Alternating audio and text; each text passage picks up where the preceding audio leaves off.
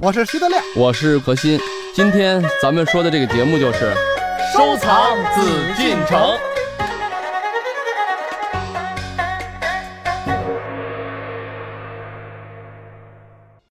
继续回到我们的《艺海藏家》，我是主持人永峰。今天啊，我们一起来关注北京故宫博物院珍藏的《秋郊饮马图》和它的作者赵孟俯。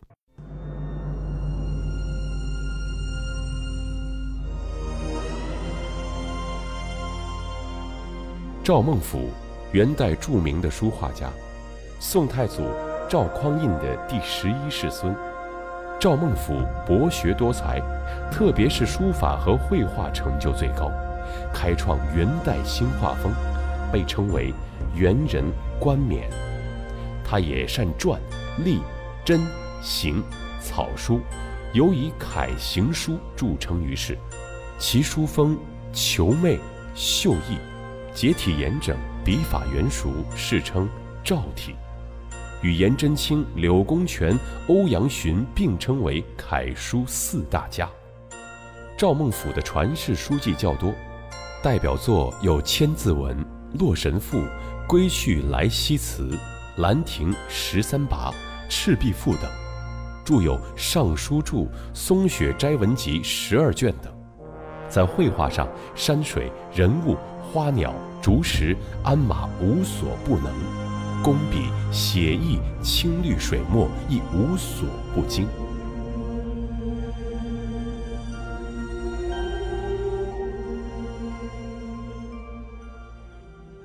德亮是几岁开始学字的？我五岁啊，嗯但是学赵孟俯得晚了很久，就是大学毕业以后。嗯，因为原先就是老先生们，也也不是什么太有名儿的，但是那种老的书法家或者爱书法的人，都是写颜字，颜字气魄大，写欧体字，，嗯，结体险峻，嗯别写赵字儿，赵字儿的就是何老师那句话，把手都写坏了，都是这么说。所以这个从小路子对这嗯个赵字儿就没什么太好的印象。但是后来上大学之后，哎，临了临，写了写，还是是挺好的，嗯，真还是是挺挺好好的的。。嗯，而且张孟俯后来由他的字儿看到他的画儿，《秋郊夜马图》啊应该说是一个大画儿，嗯，就是他不是说这个体积大、格局大，而是他画的内内容大，比较开阔。我们见过很多他的小画儿，嗯比方说那个他就画两只羊，哎嗯，完了这个就类似这种画儿。嗯就是你看，它也同样是出于写生，就是我们说中国画不写生嘛，同样出于写生，但只不过写生之后，它不是以画的像为像，而是要以把神气画出来。那嗯，画那两只大肥羊，那个脚特别弯，特别肥，四个小细腿儿，就你绝对是觉得它是不合比例的，那么细的腿儿支撑不住那个大肚子。哎，但是那羊你看着就那么舒服，那么和谐，看那就是羊，没有比那个羊更像羊 的羊。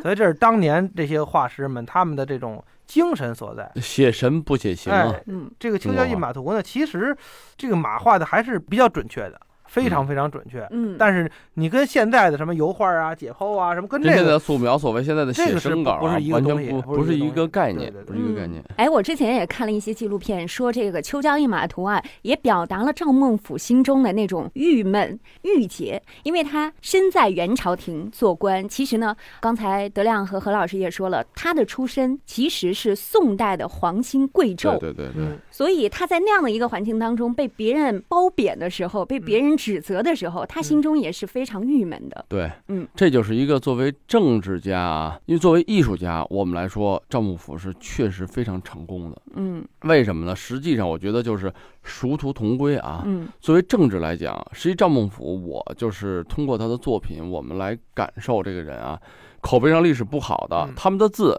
说实话，书法来讲，有些东西我们认为从书法艺术来说，人家写的也不错。上回我去故宫看那个书画那展个很著名那幅青壁山水的那个长卷叫什么来着？嗯？嗯啊，那个王希孟的《千里江山图》。哎，《千里江山图》后边有一段蔡京的跋。嗯我先去看的那个字儿没看落款儿，这个字儿骨骼清奇，而且绝对硬，嗯嗯，很硬实，很漂亮。完一看落款儿是那个陈蔡京锦致，大概是这么个。我说哟，蔡京的字儿，因为它不是字帖，平嗯时他出的字帖我们还看过，但是这个是他的一个跋文嘛，平时外边没看过，怎么这么好啊？确实，你要说蔡京是一奸臣，什么的，他是一个大贪官，他是嗯陷害忠良，跟他这字儿没关系。实际上 啊，嗯咱们实事求是来讲嗯，就是包括我们研究艺术史啊，这是也是一个不能不说的一个问题，就是从政治角度来讲啊，首先跟他的艺术成就啊，不完全成比例，也就是说，并不能是画说等号。呃不能完全画等号。嗯，当然，你说有没有这个关系，一定是有关系，嗯因为任何一种上层建筑啊，咱们说艺术啊、政治啊等等，实际都是人类的上层建筑，它最终是脱离不开一种关系的。嗯也就是像比如蔡京啊、像秦桧、啊、像一些奸臣啊，所谓咱们的历史上确实他做了一些所谓就是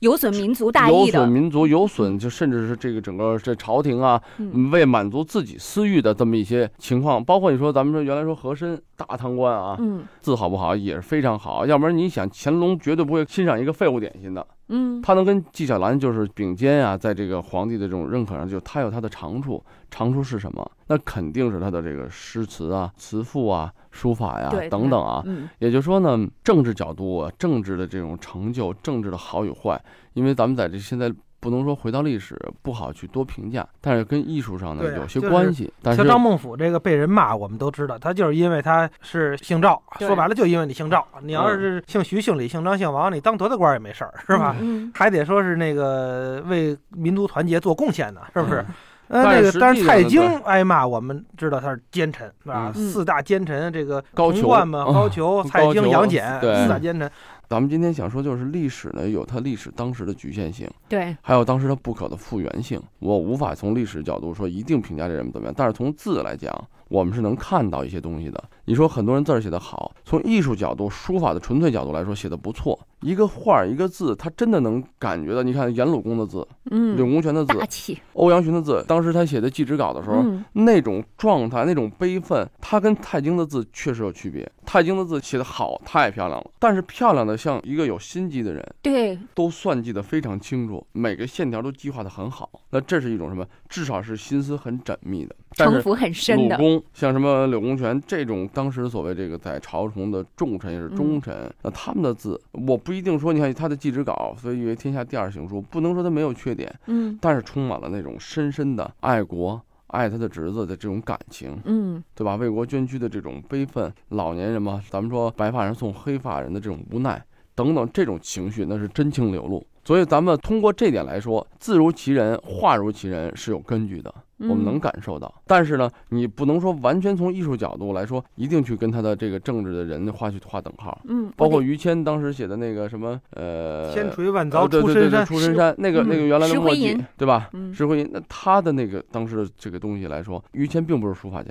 嗯但是他这幅字确实留下来了，是因为这里面饱含着一种感情，呃，一种不屈服的精神。咱们现在说张孟甫这样的大家，他的作品确实也是能表达出他内心的一种状态。就刚才永峰也在说这个《秋郊一马图》啊，那这种状态是什么状态呢？他曾经也知道他自己是前朝的皇亲国戚。他现在十几岁，十一岁的时候，亡国那时候他还小。真当他二十岁左右成年了，该施展自己的抱负的时候，他也想，我为这个国，我为国家，我为这社会啊，必然我现在生活的，咱们说实话，有没有现在以前国民党的一老一少还嗯怀念国民党时期啊？那时候阔太太呀，但是有更多的人，绝大部分人不想回到那个时候。新中国挺好的，我愿意为新中国做贡献，为什么呢？你怎么解释呢？那嗯难道咱们说钱学森呀、难道咱们说李四光啊等等这些人都不爱国吗？恰恰他们是最爱国的，对不对？那时候美国也留他们，就国民党台湾也留他们，他们也可以回到大陆，但是他们选择了这个刚刚百废俱兴的这个大陆，目的就我觉得啊，实际赵孟俯恰恰有这种原因。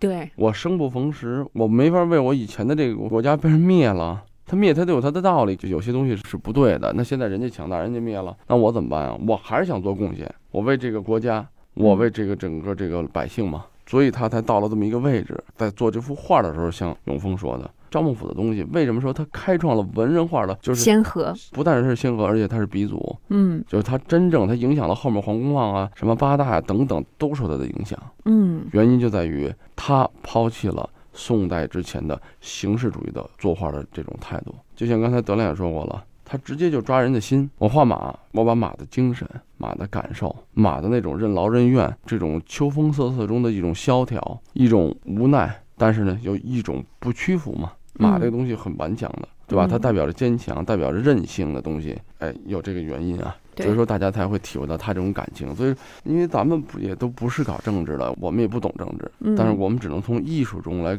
感受他的思想。所以他在那个时候追求古风，引领了一代风气哈。它的古风就在于咱们现在老说那宋元、宋元或者宋代那种院体画，为什么宋代咱们直接就给它叫做院体画啊？就是他命画题院作的文，画院的形式太强了。嗯啊，当然他最后他有他的成就，就在于宋徽宗是举国家之力来规范了一种艺术，对吧？什么叫规范？就是我认为这种审美好，那大家往死了画这种审美，以至于到院体画，到这种咱们说工笔的那种效果，不管是花鸟鱼虫啊，不管是亭台楼阁，不管是山山水水，在这种程度写实的程度上，这种艺术表达程度上，没有人超过宋代了。嗯，因为他已经做到极致了，这种极致到最后就是僵化的、僵硬的，就过于甜美的，缺少了人的感情，嗯只多了物质形象化的东西。到了赵孟俯，不破不立。啊刚才德亮也说了，很多就是普通的老师或者说一般的教书先生会说媚俗，实际上这是恰恰的需要媚俗嗯啊，这种俗才是生活，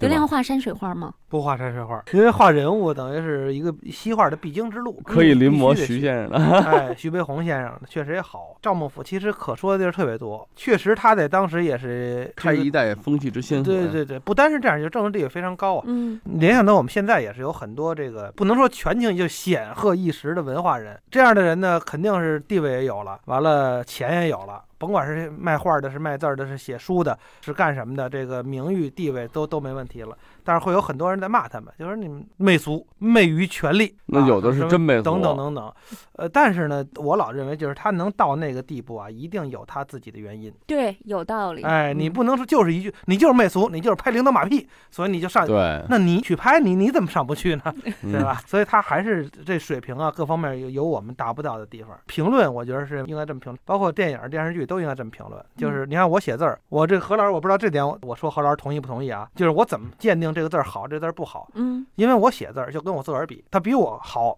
那估计就不错。嗯如果我想想我练两年能练成他这样，那他就不会太好，对吧？嗯嗯，所以呃干什么都是你得先干过，你才知道，才懂，你才有能力去评价。嗯你比方说现在有些电影啊什么之类的，这个大家伙儿都在骂他这不行，这个演的不好，导演也不行，什么玩意儿啊？他比人谁谁谁差远了。那导演以前行，现在不行，这种评价是嗯，吧？对对，老百姓评价没关系，因为人家是观众，我叫影评人是吧？我我来写大文章来贬低人家，就是你干过没干过？嗯对，对吧？是这么一个问题对。包括说相声，我们在网上看好多评论特别可笑啊，比方说侯宝林比马三立强很多，或者是马三立比侯宝林强很多，等等等等，这就一看就是很外行的 话。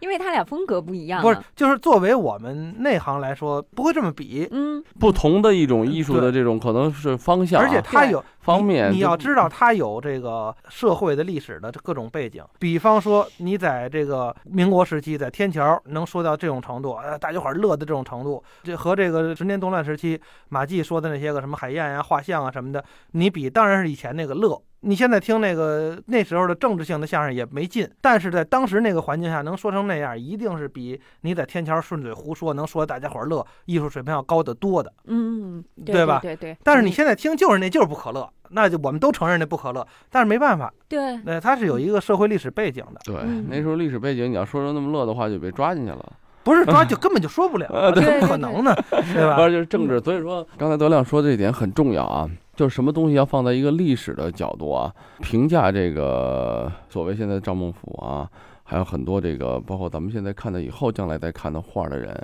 你没画过，你没去尝试过，你不懂。当然说了，你说你允不允许别人有人家的想法，这个可以百花齐放嘛，百家嗯争鸣，我都可以，但是一定要客观。刚才就着德亮你说这个事儿，我就一定要提醒大家，实践是检验真理的唯一标准。这个实践就是在收藏上偷不了一点儿懒的。那这么要去博物馆，要去看真东西，而且看过这真个东西。 收赵孟俯啊，我觉得我建议大家就别收 了，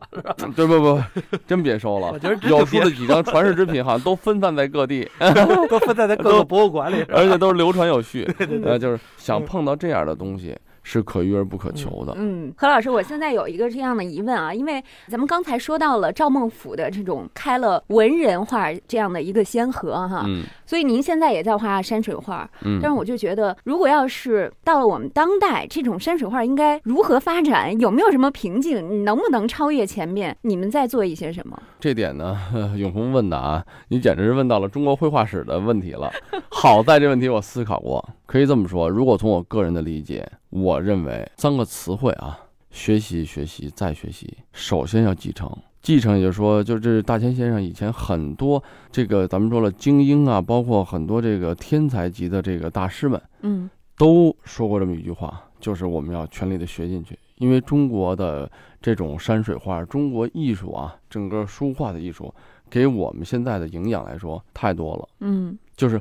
高度太高了，然后让我们学的东西也太多了。如果我们现在把这些东西，就是老祖宗最优秀的东西，我们现在学东西已经是站在巨人的肩膀上了，就是我们直接看到最好的东西，我们去学去了解，因为我们不像以前人，以前人什么没有条件，嗯以前得多大户的人家才能有一本儿两本儿法帖，那他没有印刷术啊，他看不到之前的什么翻印本啊等等。现在我一个人手里头不多，我有二百个字帖，那个时候二百个，我估计除了皇帝没有人有，太难了。那所以说他再去临再去写，我们现在站在巨人的肩膀上，但是人家是天天都在写啊。所以我就说呢，以前最好的东西你要学下来，继承下来，有了继承之后，我们下一步才去考虑什么？考虑个性的问题。嗯，怎么样的书法，怎么样的字，怎么样的意识，怎么样的构图，是我内心所想表达、所传递的这个东西。最后的成功在于创新，是可遇而不可求的。我认为，嗯别想着去超越前人。你的画儿、你的行书，你想去王羲之，你就去，这是一个标准立在那儿了。嗯对吧？你为什么现在很多当代人，你的楷书有颜柳欧照给你放在那儿，